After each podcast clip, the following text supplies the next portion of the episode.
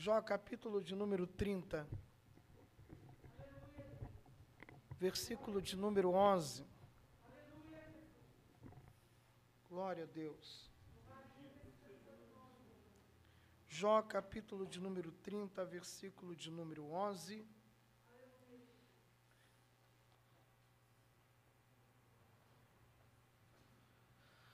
Quantos irmãos Alguns ainda procuram Jó, capítulo de número 30, versículo de número 11. É, ah, Você está acostumado, né?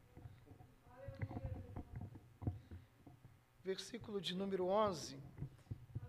Quero externar minha gratidão primeiramente a Deus por essa rica oportunidade estendendo minha gratidão ao anjo dessa casa, que Deus continue abençoando e dando sabedoria ao pastor dessa casa para estar conduzindo o seu povo a esses dias tão ruins a qual a igreja está passando, né? E dias difíceis, como disse o apóstolo Paulo para a sua igreja. A Jó capítulo 30, versículo de número 11.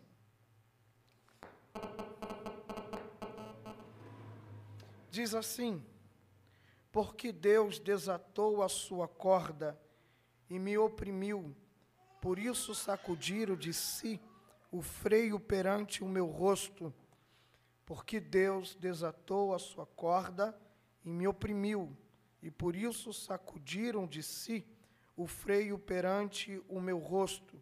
A revista Almeida Corrigida, atualizada, ela diz assim: Deus afrouxou a corda do meu arco e me oprimiu. E você diz amém. Poder se assentar.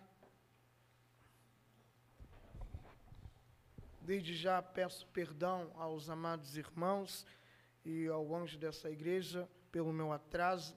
Eu era para ter chegado em Santo André às 16 horas, mas houve um acidente na, na estrada e aí atrasou tudo.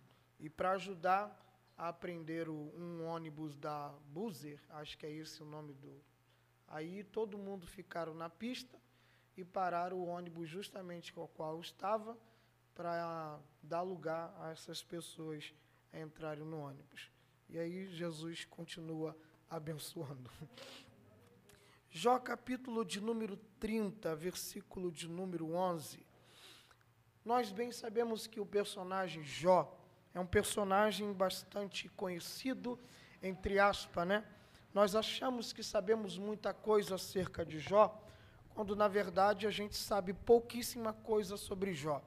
A gente já até cantou um pouco sobre Jó, nós já ouvimos diversas vezes algumas canções sobre alguns versículos relacionados à história de Jó, por exemplo, capítulo de número 14, aonde o texto diz ao cheiro das águas, que foi cantado há muito, muito tempos atrás pela Lagoinha, e a gente mal fazia menção de que o texto estava no livro de Jó. Nós achamos que Jó, algumas pessoas acham que Jó é um personagem de uma ficção criada não por Moisés, quando na verdade a Bíblia vai dar ênfase a Jó em, no livro de Ezequiel, capítulo 22, como também em Tiago, capítulo de número 5, como homem justo e perseverante na provação. Porém, esses não são o único texto relacionado a Jó que vai dar evidência a esse homem como um personagem. O seu livro, para algumas pessoas, é um livro de ensinamento de que o justo também passa pela, pelo sofrimento, pela provação.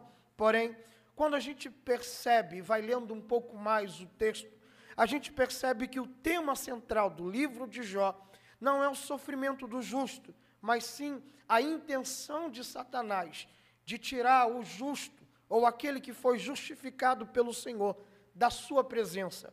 Quando a gente lê o capítulo de número 6, capítulo 1, perdão, versículo de número 6 em diante, o texto diz que nos dias que os filhos de Deus se apresentavam diante do Senhor, também se manifestou Satanás junto com ele. E o texto então diz, você conhece o enredo da história, a narrativa, só lembrando, que na mesma hora o Senhor dá testemunho de Jó, dizendo: Tem visto meu servo Jó? E Satanás diz: Sim, porém, ele não te serve ou ele não te teme sem nenhuma intenção. Versículo de número 9. Satanás cria o tema principal do livro de Jó. E qual é o tema principal? A acusação de Satanás dos servos do Senhor na presença do Senhor. Eles vai acusar a todos os seres humanos representando em Jó de que nenhum de nós estamos na presença de Deus porque o amamos. Versículo de número 9. Será que Jó não te serve, não te teme em vão ou sem nenhuma intenção? Satanás está dizendo: é só fechar a porta que qualquer ser humano deixa de te adorar. É só colocar uma enfermidade que o ser humano começa a murmurar e sair da tua presença. É só colocar alguns prazeres da vida que o ser humano te abandona, porque o ser humano não te adora pelo que o Senhor é. Eles não te adoram porque de fato te amam. Eles te adoram por causa de alguma intenção. E aí, Satanás continua com a sua acusação. No versículo 10, ele diz: E tu compra a adoração dos teus servos, abençoando, cercando. O que eu gosto é que o próprio adversário da nossa alma, que não gostaria de nos ver sentado nesse banco nessa noite, para poder participarmos dessa mesa de comunhão, a fim de nos acusar, antes desse dia, ele se apresentou na presença de Deus por diversas vezes, como diz Apocalipse capítulo 12, versículo de número 10. E ele se apresenta diante do Senhor de dia e de noite, a fim de nos acusar, para que nós não possamos estar sentados nessa mesa da comunhão. Ele nos acusa de dia e de noite, para nos tirar da presença do Senhor. E o próprio adversário da nossa alma, no versículo 9 do capítulo 1, ele declara que quando ele passeia pela terra, quando ele anda pela terra, ele está procurando uma brecha em nós, como o apóstolo Pedro diz na sua primeira epístola, capítulo 5, versículo de número 7. Vigiai, pois, irmão, porque o vosso adversário anda ao vosso derredor, bramando como leão. E porque ele anda ao nosso derredor? A resposta é fácil. O próprio adversário dá a resposta. E ele diz no versículo 10: Tu tens cercado a Jó, os seus bens e toda a sua família. Levanta uma das suas mãos, por gentileza, se você pode, e diga bem forte: A minha casa, diga, a minha família está cercada. Oh, glória a Deus. E por isso ele anda ao derredor, bramando como leão. Ele não é leão, ele se disfarça de leão a fim de nos assustar, para que ele possa achar brecha com a sua acusação, mas para a glória e honra do nome do Senhor, nós estamos cercados E essa cerca, o que é essa cerca? Ou quem é essa cerca? Eu te digo, Gênesis capítulo 15, versículo de número 1 diz o texto: o próprio Deus bradando, dizendo: Eu mesmo, Senhor, serei o teu escudo. Oh, glória a Deus! Se o escudo de Deus para você não é pouco, eu te digo melhor, Zacarias capítulo 2, versículo de número 5 diz o texto: E Deus declarando para minha vida e para a sua vida: Eu mesmo, Senhor, serei uma muralha de fogo ao teu redor, diz o Senhor. Aleluia. Logo quando Satanás, ele diz para Deus: Tu cercaste, o inimigo da nossa alma está dizendo: tu és a própria proteção deles. Tu és a própria segurança deles. Tu é o próprio escudo e força deles. Por isso que a Bíblia nos aconselha a se esconder em Deus, se abrigar em Deus, estar debaixo da asa de Deus, porque Deus é a nossa fortaleza, a nossa segurança em dias de turbulência, em dias ruins. Ele está conosco. E o adversário da nossa alma sabe disso. Só que no capítulo de número 1, você sabe, Jó perde todos os seus bens. E talvez nós, com uma mente ocidental, não imaginamos o tamanho da perda que Jó teve. Capítulo 1, o texto diz que Jó era um homem mais rico do Oriente. E a riqueza de Jó se estende numa grandeza enorme porque a Bíblia diz que Jó possuía 500 juntas de boi, 500 juntas de jumento, possuía 3 mil camelos, diga bem forte, 3 mil camelos. Agora, para você gravar e não esquecer, diga 3 mil camelos, é igual, ter 3 mil Honda Civic. Agora imagina você ter 3 mil Honda Civic na sua garagem. Nós perdemos o nosso celular. Ele cai no chão, a tela trinca. E como diz os carioca, muita gente pira. Fica doido. O celular cai na privada. E a loucura é tanto da perda que tem gente que pega o celular que caiu na privada e coloca dentro do arroz que vai comer por causa do desespero. Jó perde, além de 3 mil Honda Civic, Jó também perde um tamanho de servos. Possuía servos que perdia a vista, e Jó perde dez filhos que simbolizam história, continuação. O legado de Jó se perde. Só que Jó não fica doido. Jó não se desespera. Jó raspa a cabeça. Enquanto Satanás espera a brecha ser aberta e ele murmurar e abandonar Deus, Jó rasga as roupas, olha para os céus e diz: Nu eu saí do ventre da minha mãe, nu eu tornarei para lá. O Senhor me deu e o Senhor tomou, bendito seja. No capítulo de número 2, Jó perde a saúde. E a saúde de Jó foi algo tão terrível que no capítulo 7, versículo 5, eu creio que se você ainda não lanchou, mas já está se preparando psicologicamente para comer aquela pizza no final do culto, né?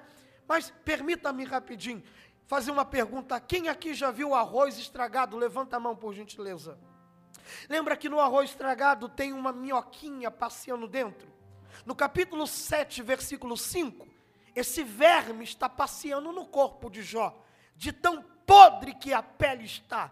E Jó diz que ele pega o pó da terra, o barro, e joga sobre a pele para amenizar a aparência e o cheiro porque conforme ele coça com caco, porque não tem unha, não tem pelo, não tem dente, já está coçando com caco, e você sabe, ferida que se mexe, se abre, estoura, sai sangue. Só que a ferida de Jó abre, sai sangue misturado com pus e aparecem os vermes. Então Jó ameniza a aparência. Mas aí vem a mulher de Jó e diz para Jó: amaldiçoa o teu Deus e morre.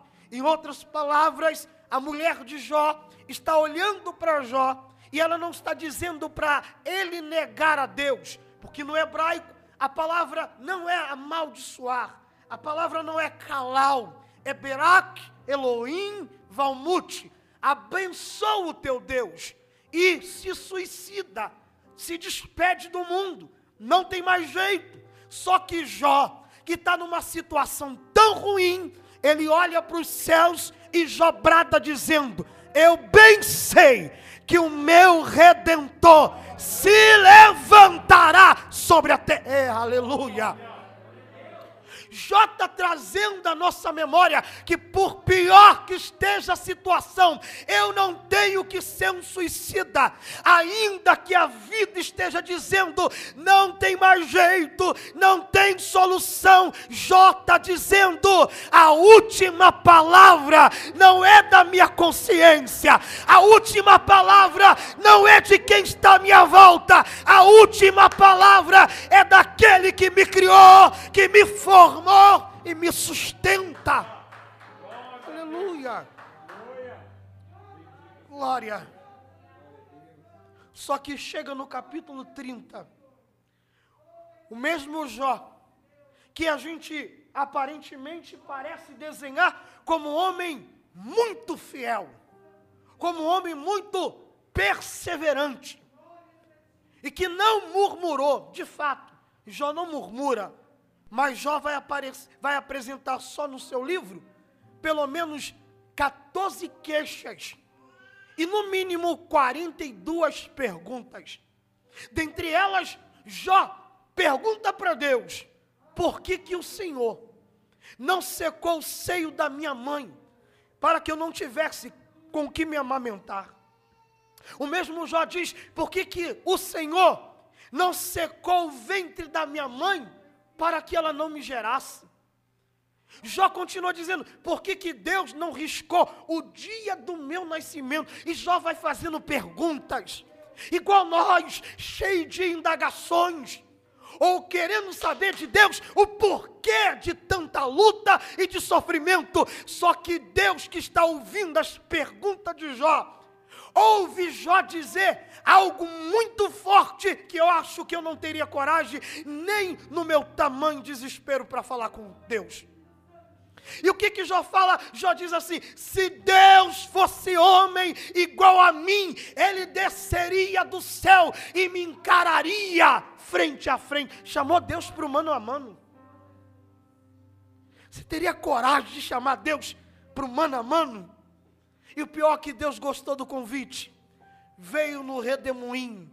E quando desceu, não respondeu nenhuma pergunta. Mas ele começou, Jó, tu estava onde? No dia que eu criei o universo. Jó, tu sabe o nome das estrelas? Eu sei o nome de uma por uma e chamo pelo nome e elas se apresentam diante de mim.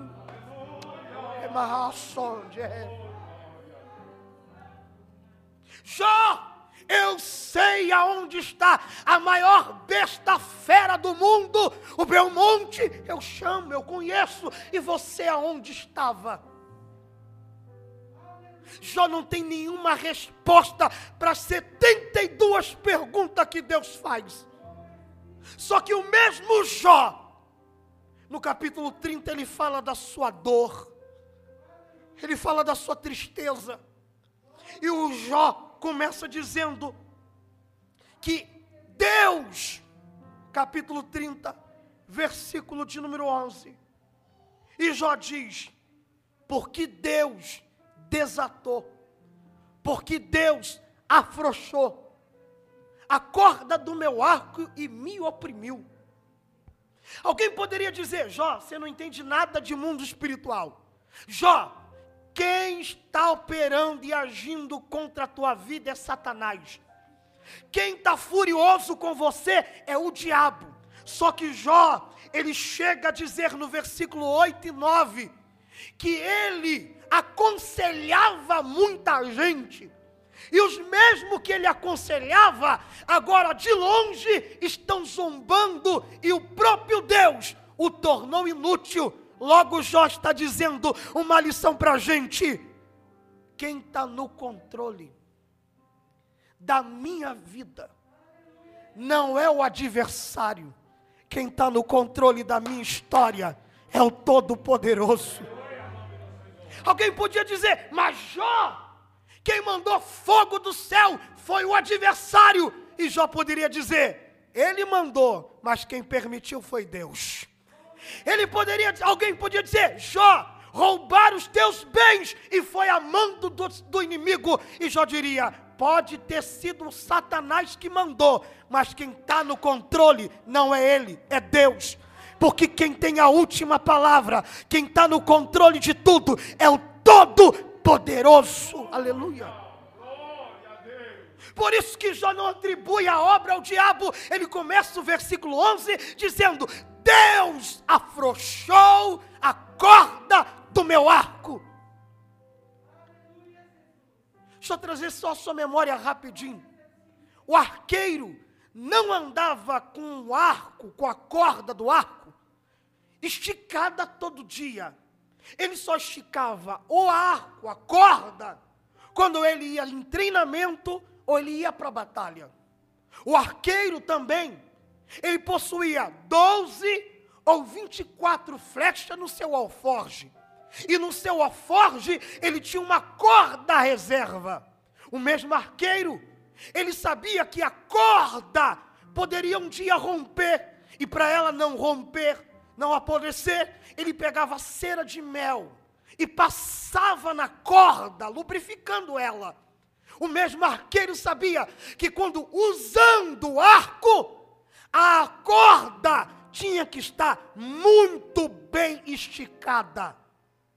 O mesmo arqueiro sabia que indo para a batalha, a corda muito tempo esticada poderia, poderia danificar a madeira do arco. Então ele afrouxava a corda. Logo Jó está dizendo: Deus afrouxou, Deus desatou a corda do meu arco e me oprimiu. Mas por que, que Deus fez isso? E Deus trouxe alguém aqui para dar uma resposta nessa noite. Emacalassúria. Por que, que Deus está afrouxando o arco, a corda de muitas pessoas? Por que, que Deus está fazendo com que a corda perca a precisão. Porque se afrouxar a corda, o arco não acerta a flecha, não acerta o alvo. A flecha não tem velocidade para alcançar a meta, o objetivo. Afrouxando a corda, o arco não dá força para a flecha ter precisão, velocidade para alcançar o objetivo. Só que Jó está dizendo: Deus me tornou inútil a ponto de afrouxar o meu arco e ainda me oprimir. E a resposta de Deus para algumas pessoas aqui nessa noite é: Deus está afrouxando a corda do teu arco. Porque o arqueiro olhou para você e pensou: se continuar com a corda esticada muito tempo, essa corda não vai resistir à pressão e vai romper. Então, para a corda não romper, eu vou afrouxar o arco, e o arco vai dizer: me tornei inútil. Só que o arqueiro te trouxe para dizer: você não é inútil. Eu só estou vendo o que você não está vendo. E você pode dizer, mas eu já tenho anos de experiência. Você pode até dizer, eu aguento, porque eu já suportei muita coisa. Só que o arqueiro está olhando e vendo o que você não vê. E o arqueiro te trouxe para dizer: Eu estou afrouxando a corda do teu arco, só para te dar um pouco de descanso. Porque se ele não afrouxa a corda, a sua corda iria romper. É o arqueiro dizendo para algumas pessoas: se eu não afrouxo a corda, você não resistiria à pressão, ia ter um derrame cardíaco, ia ter um AVC então eu resolvi te dar uma parada para você ter um pouco de descanso, porque você para mim ainda é um vaso útil na minha presença. Ai, Joma.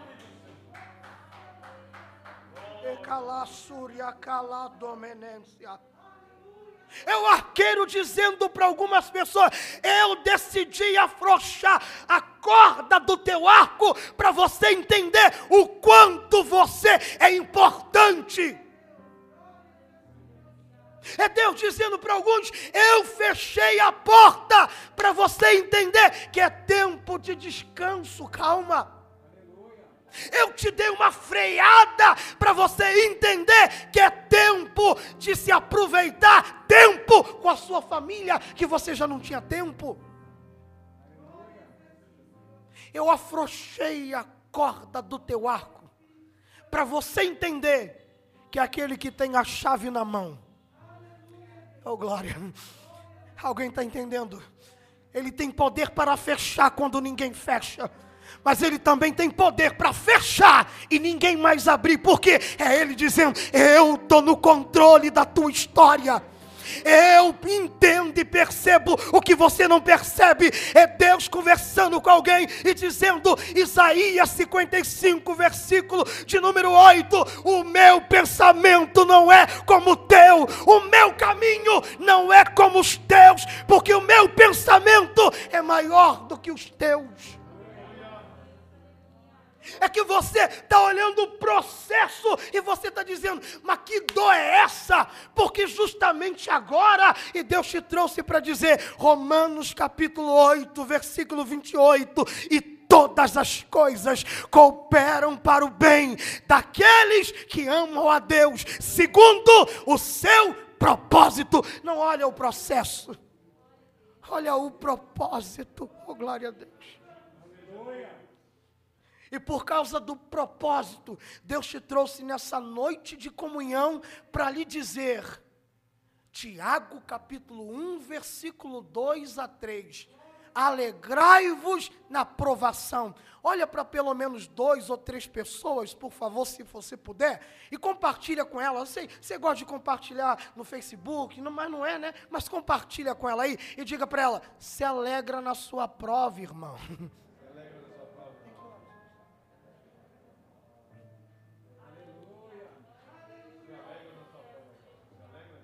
É difícil, é. O problema que se torna difícil, porque você olha o processo e não o propósito. Quer saber o propósito desse processo todo que você está passando? Tiago capítulo 1, versículo de número 3. É que a vossa aprovação produz em vós a paciência. Tem alguém do seu lado? Faz um carinho nele e diga: é Deus te acalmando. Oh, glória. É que Deus achou alguns arcos aqui que estava com a corda com muita pressão. E você já reparou que quem fica com muita pressão se estressa com facilidade? E todo estressado estressa quem está calmo. Aí vem Deus e Deus te trouxe para dizer: deixa eu afrouxar para ver se você se acalma porque a vossa aprovação produz a paciência. Tenha calma é que você está igual Davi dentro da caverna de Adulão, cantando, mas cantando errado. Como assim? Salmo 43, versículo 5. Ó, oh, porque se turba a minha alma, ó, oh, porque se turba dentro de mim. Aí vem Deus e Deus, Davi, se é para cantar, não canta turbado, canta assim. Espere em Deus, confie em Deus, porque você ainda o louvará. Oh, glória! Aleluia! É Deus dizendo: volte a confiar da mesma maneira que você confiava quando lutava com o urso. Volte a confiar da mesma maneira que você lutava com o leão. Volte a confiar e ter a certeza e confiança da mesma maneira que você não tinha armadura, não tinha espada, mas tinha uma funda com uma pedra e o gigante caía no chão. E Deus dizendo: Você pode estar tá morando aonde não quer, com pessoas ruins à tua volta volta, mas Deus não perdeu o controle. O culto de ação de graça ainda vai chegar. Fique em paz. Ele só está afrouxando, porque ele sabe que você precisa de descanso. E o problema do estressado, eu disse e repito, é que ele gosta de contagiar o outro. Isso é bíblico. Provérbios 27, versículo 14 diz o texto: Não ande com pessoas birrentas, não andar com gente o quê? E quem é o birrento? O birrento é aquele mimado. Tudo tem que ser do jeito dele, na hora dele, da maneira dele. E se não for do jeito dele, ele entrega a carteirinha, entrega o departamento, ele começa, ah, eu vou mudar de igreja. Aí Deus te achou e Deus diz: não é do seu jeito, não é da sua maneira, é do meu jeito, é como eu quero, é como eu faço. Então sossega, porque eu estou trabalhando. Oh, glória a Deus. Mas o texto continua: não ande com pessoas birrentas e nem com pessoas estressadas, para não aprender com elas o mau caminho. Aproveita, eu não vou fazer muito isso, mas creio eu que é a penúltima vez. Mas olhe para o irmão do lado, mas encara nos olhos. Gente falsa olha de lado. Encara nos olhos e diga para ela: quando estiver estressado, vai fazer uma caminhada vai socar um saco de pancada. Mas não me contamina em nome de Jesus. Aleluia. Aleluia. Aleluia. Eu sinto uma graça de Deus descendo dentro desse ambiente.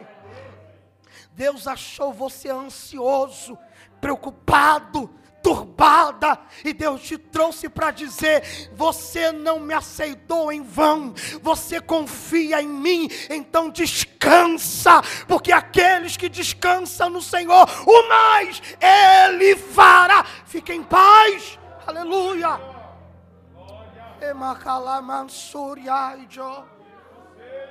Somenendri alomenenquiosemia.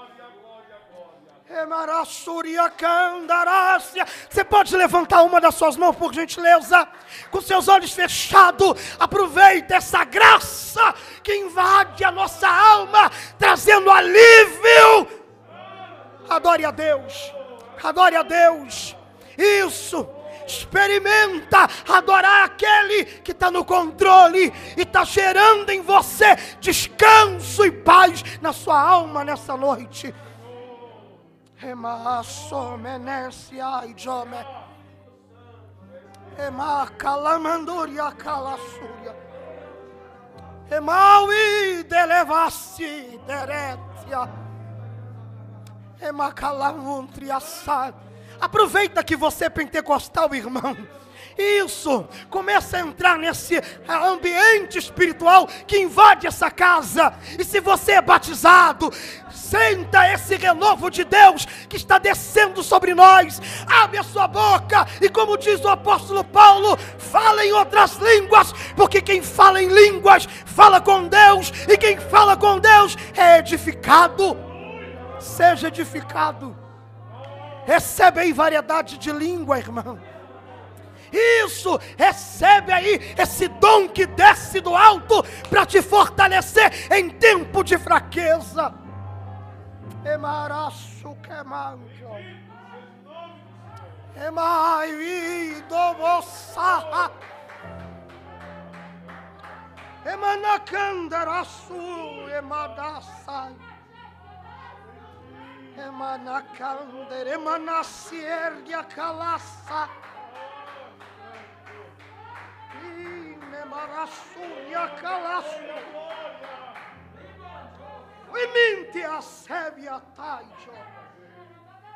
Há um espírito profético em nosso meio. Deus está procurando um vaso que esteja na roda para Ele usar nessa noite. Cadê você?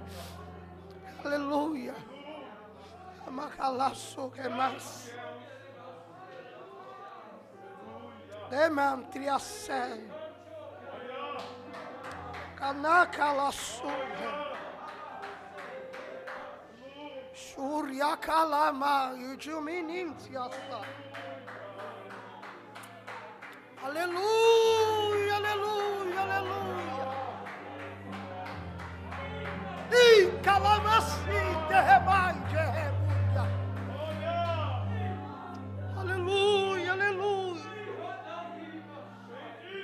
Charamasi.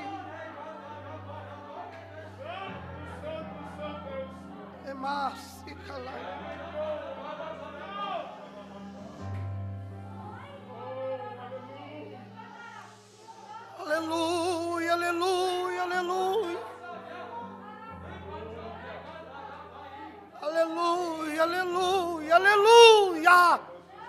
Adore a Deus. Deus está nessa casa. Glória, glória, glória, glória, glória, glória.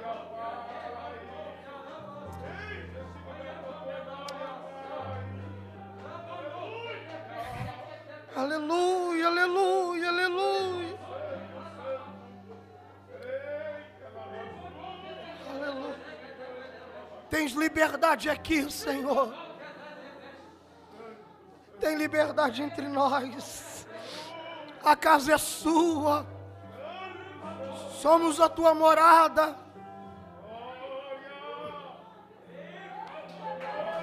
Aleluia, aleluia, aleluia, aleluia. Deus afrouxou a corda do meu arco e me oprimiu. Irmão, faça igual Jesus. O arco afrouxou, sentou à mesa da comunhão Mateus capítulo 26, versículo de número 30. Dividiu o pão e ainda disse: Entre vós há alguém que há de trair. E alguém pergunta, mestre, quem é que está afrouxando a corda? E Jesus disse: Aquele que pegar desse pão, irmão, seja sincero você teria coragem de ser o primeiro a colocar a mão no pão? Jesus não disse quem seria, Jesus disse: aquele que pegar desse pão. Quem teria coragem? Mas Jesus sabe, Judas não é o único. Tem Pedro, que o único que fica é João, o resto desaparece. Só que no versículo 30 de Mateus, versículo 26, o texto diz: sabendo da traição, sabendo que não ia resistir à pressão do Getsemane, ele então pegou a harpa, olhou para os doze e diz o texto: e tendo cantado um hino, oh glória, como assim? Já sabe que vai ser traído? Sabe que a corda afrouxou, sabe que tem a opressão do Getsemane, mas está cantando, é o que Jesus está falando conosco. Canta, porque tem alguém no controle de todas as coisas. E o que eu canto? Canta em fervente oração. Quando tudo perante o Senhor és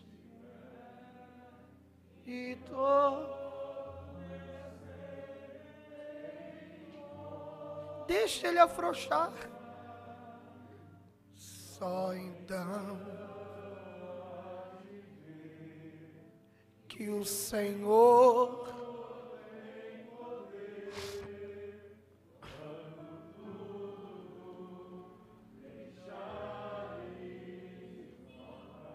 Canta mais uma vez e canta com força quando tudo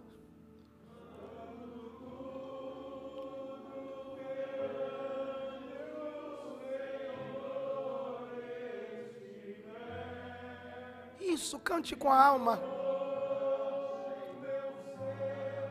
Ele controla. Ah, então, só então. Aleluia.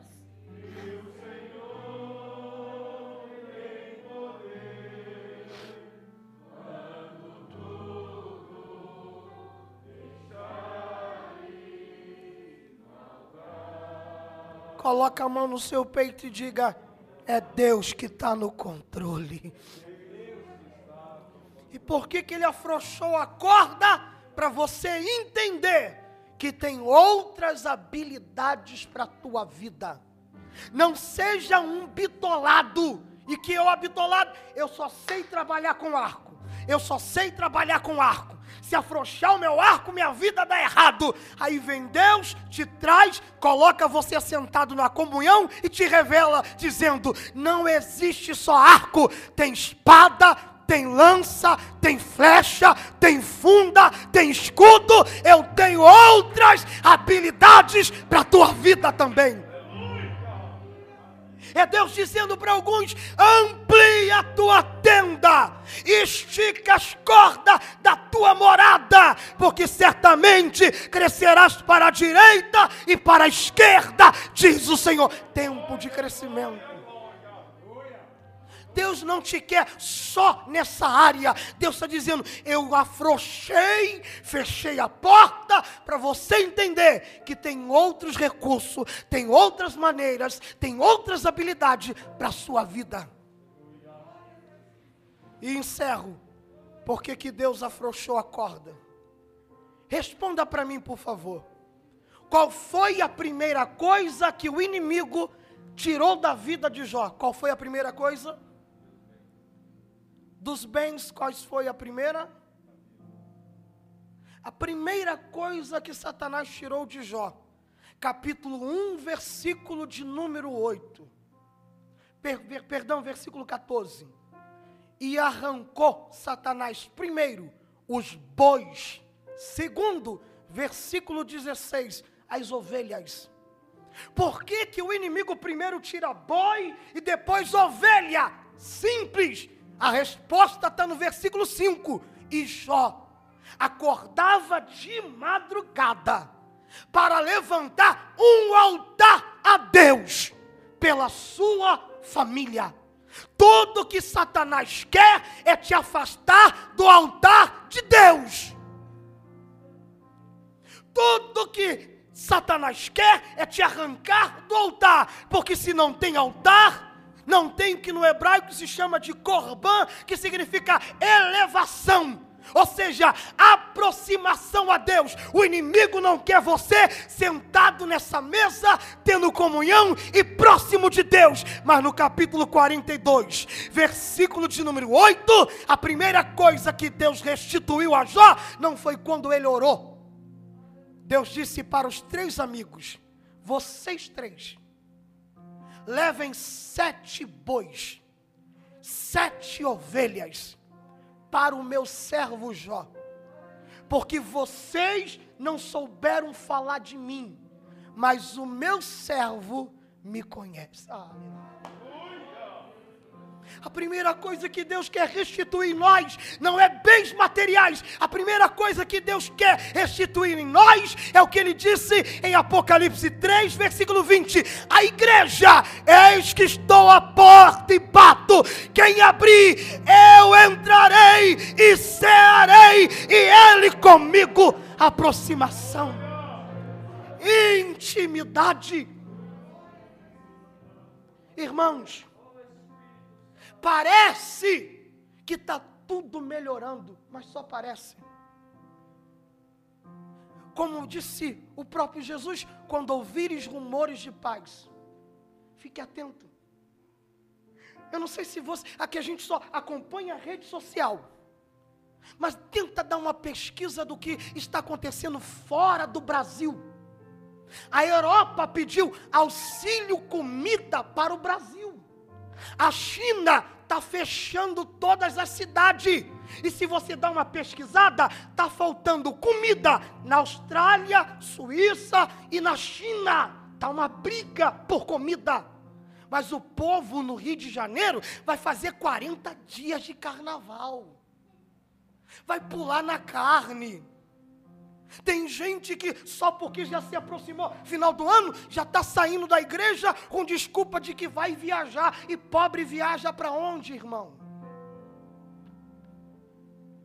Só que Deus te trouxe hoje para lhe dizer: se aproxima do meu altar, porque o dia do Senhor está se aproximando. Eis que vem o rei, e breve vem para buscar o seu povo. Aleluia. E deixa eu te dar que para mim é uma boa notícia. Jesus disse em Mateus 24: que antes da grande tribulação, primeiro vai vir uma tribulação, vai vir uma. E a palavra tribulação no grego é tiplis, que significa perseguição. E você acha que a igreja já não está vivendo o início dessa perseguição? E Jesus te reuniu nessa noite para dizer: aproveita a mesa da comunhão. Porque eu estou preocupado em te abençoar, mas muito mais estou preocupado com a tua alma, estou preocupado com a tua vida, estou preocupado para onde você vai passar a vida eterna. Feche os seus olhos. Aleluia. Coloque a mão sobre o seu peito. Aleluia. Aleluia. Aleluia. Sinta-se alegre com a notícia que eu te dei. Flávio, que notícia triste. Logo no final da mensagem, não, é notícia de esperança. Apocalipse não é notícia ruim. Apocalipse se encerra com uma boa notícia. E qual é a boa notícia? Eis que cedo venho, e venho sem demora, e a minha graça e a minha paz vos dou. Tem paz para a tua alma. Tem equilíbrio emocional para a tua vida. Enquanto muita gente vai se desesperar, enquanto muita gente vai perder o equilíbrio emocional por causa do desespero, você está firmado em Cristo enraizado na Sua palavra. E nenhum mal, e nenhuma praga alcançará a tua tenda. Com a mão sobre o nosso peito, refletimos, examinamos a nós mesmos. Porque Cristo quer que se aproximamos um pouco mais dessa comunhão. Deus não quer que nós se afastamos dessa mesa. Deus quer que nós tenhamos mais intimidade e voltemos a buscar santificação. Porque aquele que se separa se aproxima mais de Deus e se afasta do mundo, orando, falando com Deus. Fale com Deus, ore com Deus, feche os olhos. Senhor Deus e bendito Pai. A ti te rendemos graça, louvor e adoração. Que a tua palavra continue falando conosco, confortando a nossa alma, dando-nos equilíbrio com a certeza que o Senhor está no controle de todas as coisas. A ti seja a honra e a glória para todos sempre.